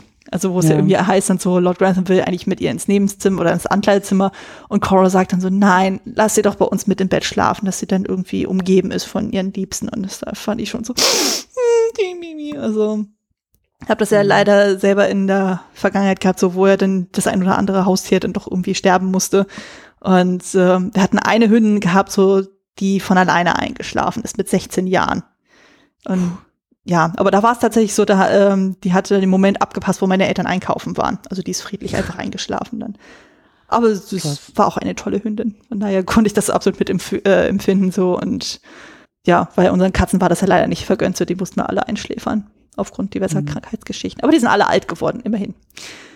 Ja, aber äh, lass mich raten, beim schönsten Moment hast du auch noch irgendetwas in Richtung Hochzeit vielleicht, also den mm. einen oder anderen Antrag vielleicht noch gepickt? Ja, das kommt später, das kommt noch später. Ah, okay. Nee, okay. schönster Moment ist bei mir das Gespräch zwischen Edith und Lord Grantham, was sie dann noch mal mhm. haben, so wo er dann ihr dann offenbart, dass er über Marigold Bescheid mhm. weiß und dass es für ihn in Ordnung ist. Mhm. Weil sie hat ja die ganze Zeit immer Angst gehabt, so von wegen so, oh, so, weil ich jetzt äh, quasi ein Bastardkind habe und überhaupt so, dass er äh, sie nicht mehr als äh, seine Tochter ansieht und überhaupt so. Und er dann so, nein, alles gut. Und äh, der ist auch akzeptiert, dass Mary nichts erfahren soll, weil die dann eh nur stänkern würde, wie er diese Staffel auch wieder gezeigt hat. Und das war einfach so herzerreich, wo dann wirklich so diese Erleichterung bei Edith dann auch zu so spüren ist, so dieses, oh mein Gott, ich kann Mary Gold hier normal aufwachsen lassen, das ist toll und das fand ich mhm. sehr, sehr schön mhm. und emotional und überhaupt so. Also es sind viele schöne Momente auch dabei gewesen in der ganzen Staffel, aber die mhm. waren natürlich sehr hervorhebend. Dann kommen wir mal zur besten Dialogzeile. Ich konnte mich schon wieder nicht entscheiden. aber, ähm, aber in beiden Fällen ist Carsten dabei. Einmal sagt okay. es Selma, einmal wird es zu ihm gesagt. Also, was mir sehr gut gefallen hat, das war irgendwie, glaube ich, zum Ende hin. Da sagt, äh, ich glaube, das sagt er, sagt er das zu Mrs. Hughes oder so, oder war das die Geschichte da irgendwie mit, mit Anna? Er sagt, we must always travel in hope. Mhm. Also wir dürfen die Hoffnung nie verlieren. Die Hoffnung ist, muss immer dabei sein. Das finde ich irgendwie, das ist so ein schön, das war so ein Satz, wo ich dachte, yep, äh, den kannst du auch äh, an Wände malen ja. und äh, der ist immer gültig. Und ähm, dann ist irgendwie, ich glaube, in der ersten Folge war das noch, ich kann mich da gar nicht mehr so richtig an die Situation erinnern, ähm, aber da sagt halt äh, Robert zu Carson, ich glaube, da ging es auch irgendwie um diese Denkmalgeschichte oder so, er sagt zu ihm, maybe this will be a new tradition. Mhm. Und ich glaube, das ist einer der wichtigsten Sätze so in der ganzen Serie, weil es ja ganz stark um diese ganzen Umbrüche geht und gerade Carson, der ja immer so traditionsbewusst ist und ja eigentlich bis zum Schluss sich da irgendwie abknabbern muss an diesen ganzen Veränderungen, die da passieren. Und dieser Gedanke, dass halt Tradition etwas ist, was auch neu entstehen kann und eben nicht nur Jahrhunderte oder Jahrtausende alt ist, sondern dass man halt auch die Möglichkeit hat, die Wahl hat, etwas zu tun, das dann zu einer Tradition werden kann. Mhm. Das finde ich ist auch ein schöner Gedanke so und ja. der glaube ich auch ganz wichtig so für diese gesamte Serie eigentlich ist. So, weil, weil wir dabei sind, wie ganz viele neue Traditionen eigentlich entstehen. Ja. Würde ich mal so sagen. Ah, das stimmt, das stimmt. Ja. Ich habe mal wieder einen Satz von Violet dann rausgepickt. In dem Falle ist geht es auch immer. Geht das geht immer. immer. Ähm, aber es ist ein sehr, sehr schöner Satz, dann so, den sie zu Mary sagt. Ähm, ich weiß nicht mehr, in welchem Kontext das war. Wahrscheinlich auch, weil sie da wieder gegen Edith da so gestänkert hat. Und Violet sagt dann zu ihr, das Fehlen von Mitgefühl kann genauso vulgär sein wie ein Übermaß an Tränen. Schön. Fand ich so gut, das war so on point, weil, weil wie gesagt, äh, Mary fand ich ja diese Staffel echt mega anstrengend. Also gerade in Ja. Bezug auf Edith, wo ich ja denke, so, meine Fresse, du hast doch gen selber genug Probleme, lass doch Edith gefälligst in Ruhe. Und äh, weil sie überhaupt nicht nachvollziehen kann, warum die da sich um dieses kleine Mädchen dann die ganze Zeit so kümmert und äh, sich da Stimmt, ja, ja. Und da aufführt. haut sie auch Sachen wieder raus, wo ich mir dachte, Ja. boah, ey. Also gerade auch dann im, ähm, wo ich das auch heftig fand, ähm, wo das rund um hier Gregson ging, also wo dann endgültig dann die Ja, ja, Bestätigung ja. kommt von wegen, er ist tatsächlich tot durch eben die Nazis, weil er zu dem Zeitpunkt in Deutschland war und eine Krangelei reingekommen ist. Und Mary das ja anscheinend überhaupt nicht kratze, so von wegen so, ja, pff, es war doch klar, dass da irgendwas passiert sein muss. Also es hat sich dann irgendeine Hoffnung rangeklammert und wo auch alle dann auch sagen so, ähm, tickt's noch oder geht's noch bei dir? Also, Ja. das fand ich dann echt schön. Also man merkt ja schon irgendwie, seit irgendwie Matthew weg ist, ist Mary echt wieder sehr, sehr anstrengend. Also ich glaube, es wird in der nächsten Staffel dann ein bisschen besser, dann durch den neuen Anwärter, aber auch wieder ein großartiger Schauspieler. Ähm, aber jetzt so gerade so diese Staffel, gerade rund um Lord Gillingham und den Ja, Charles Blake und so und oh, Das war auch nicht meins. Also dieses, äh, wen will Mary jetzt eigentlich so, das ging mir alles so am Arsch vorbei. Ja. Das, da hatte ich so das Gefühl, das haben wir so oft schon gesehen, ob sie sich jetzt nun für den einen oder den anderen entscheidet. Das war damals bei Matthew schon immer das Thema. Und hm, das ist so, so, da hatte ich so den Eindruck, dass die Figur so auf der Stelle stehen bleibt und Ja. dass da auch irgendwie so die Ideen fehlen, wie man sie irgendwie, wie man ihre Geschichte, ihre Erzählung voranbringen kann. Ja, Ja. das war so ein bisschen langweilig. Ja. Ich fand das so lustig. Mein, mein Mann hat es immer so, so am Rande mitbekommen, wenn ich dann irgendwie die Folgen damit geguckt habe. Und äh, hatte dann auch ein bisschen Berichte von dem Kinofilm und dann, wo er auch irgendwie meinte so, warum ist sie eigentlich die Hauptfigur? Oder mit einer der Hauptfigur und so. Konnte er Ja. auch nicht so ganz nachvollziehen, wo ich auch so denke, ja, Sie ist die Erstgeborene. Ja, das sie ist- richtig so. ja. ja. Also es liegt nicht an der Schauspielerin, die Schauspielerin ist super, aber die Figurzeichnung ist halt so ein bisschen, nee, also da ist Edith deutlich sympathischer. Ich meine, die hatte anfangs auch so ein bisschen ihre Probleme, aber das ist ja klar, wenn du dann die ganze Zeit das Sandwich-Kind bist und so Eben. irgendwie nicht so beachtet wirst.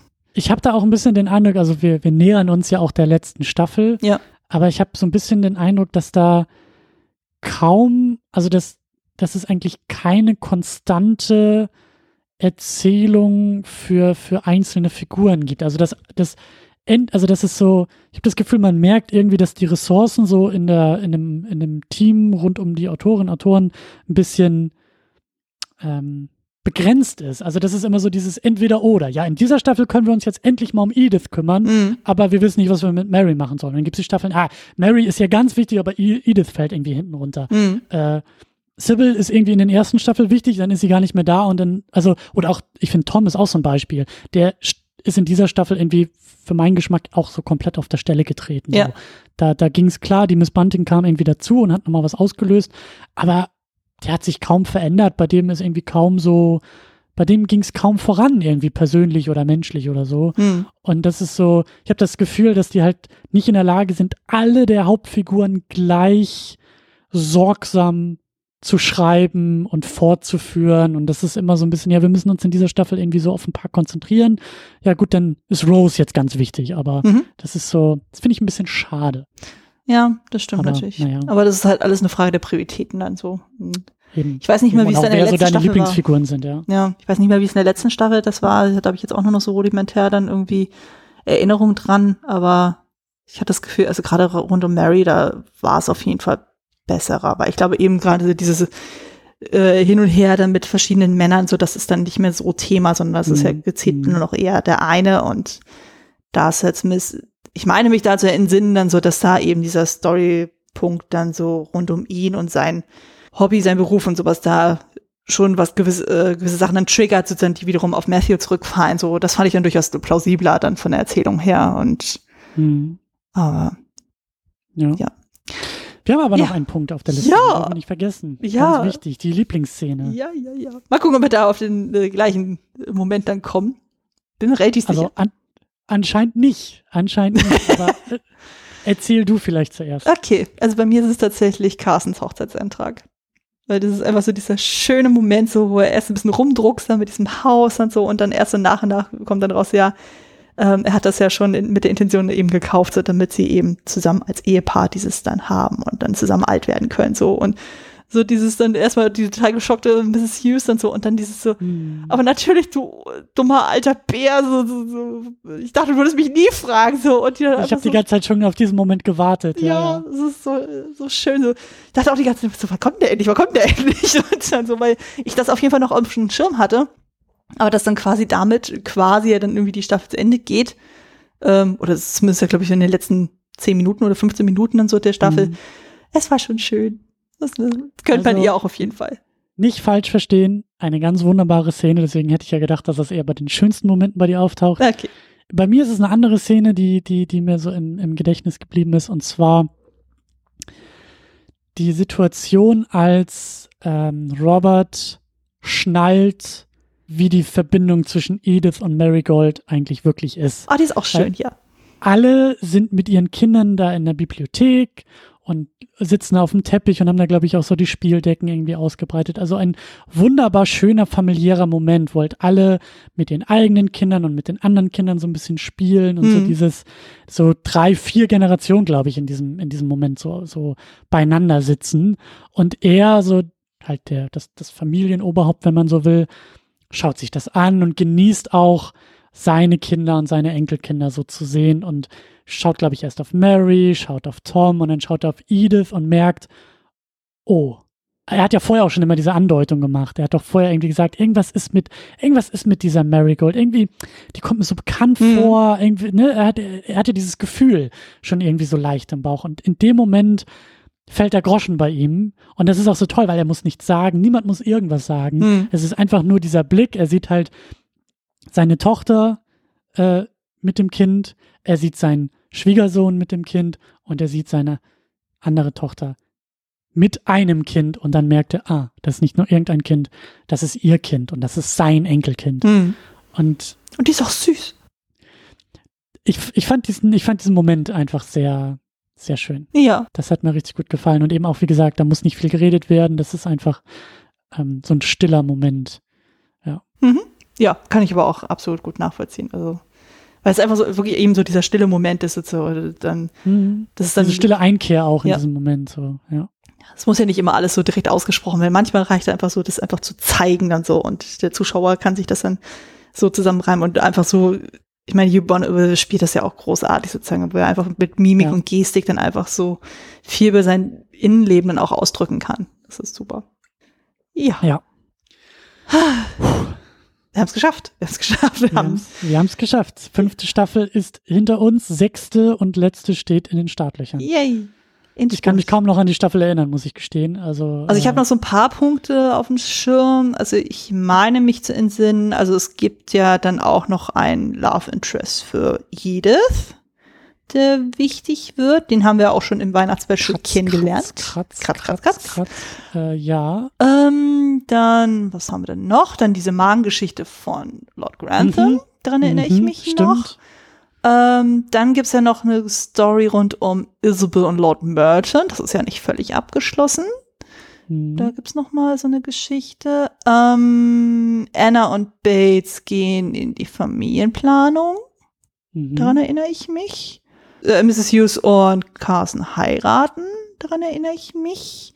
Stimmt, keine Staffel Downton Abbey ohne Hochzeit. Genau. Ähm, und wen habe ich noch was vergessen? Irgendwas ist da noch mit Daisy und Andrew, meine ich. Ich, ich glaube, er wird da irgendwie da auch mit bei Mr. Masons Hof da irgendwie noch mit integriert. Ah, okay. in okay. irgendeiner Form. Irgendwas dämmert mir da gerade. Das ist jetzt auch schon wieder zu lange her, dass ich äh, es ging, aber es wird ja beim Rewatch ja auch wieder auftauchen. Und äh, ich meine, dann kommt auch die Geschichte nochmal mit Mosley und dem Lehrer sein. Mhm. Ja, ich, ich, ich äh, da, das, das hatte ich auch noch auf dem Schirm. Da war ich mir aber nicht mehr sicher, ob das wirklich passiert oder ob ich mir das nur so herbeigesehnt habe, weil Ja. es wird ja hier, es fallen ja hier nochmal so ein paar Andeutungen auch in der Richtung. So. Und ich Das meine, glaub ich, Tom kommt auch wieder aus Amerika. Ich glaube, der ist noch eine Mhm. Zeit lang da, aber irgendwann kommt er ja dann wieder zurück. Mhm, mhm. Ja, und dann geht's ins Kino. Und dann geht es Da wissen wir noch gar nichts drüber. Oder ich zumindest nicht. Ich habe äh, Wenig, auf den also- Trailer nichts, nichts mehr irgendwie angeschaut. Ja, also das Einzige, was ich halt mitbekommen hat, ist dann halt das, was dann im Kinofilm passiert, das basiert anscheinend auf einer wahren Geschichte. Also das ist so inspiriert von Ah, einer okay. wahren Geschichte, wo es dann einen gewissen Besuch in einem gewissen Haus dann irgendwie gab. So, also das ist ni- nicht so völlig aus der Luft gegriffen. Also von daher lassen wir uns mal überraschen. Also auf jeden Fall so das, was man so an Promomaterial so bisher zu sehen bekommt, so an Trailern, Posterbildern, generell Bildern. Hm. Das sieht schon alles sehr, sehr, sehr gut aus und bin da schon sehr, Ja. sehr gespannt. Ja, Aber vorher sechste Staffel noch und dann genau. sind wir bestens ausgerüstet für den Kinobesuch. Ja, ja. Also ich glaube dann die letzte Folge zu zu unserem Rewatch wird ja dann, wenn der Kalender mich nicht täuscht, auf jeden Fall noch vor dem Kinostart sein. Definitiv.